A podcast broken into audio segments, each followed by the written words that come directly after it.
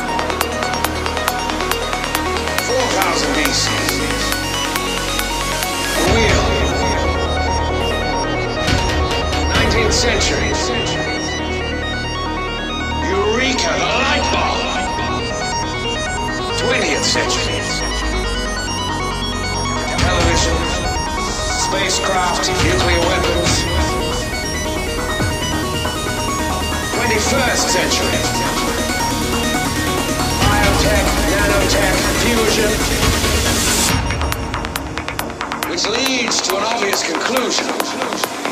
We, gods,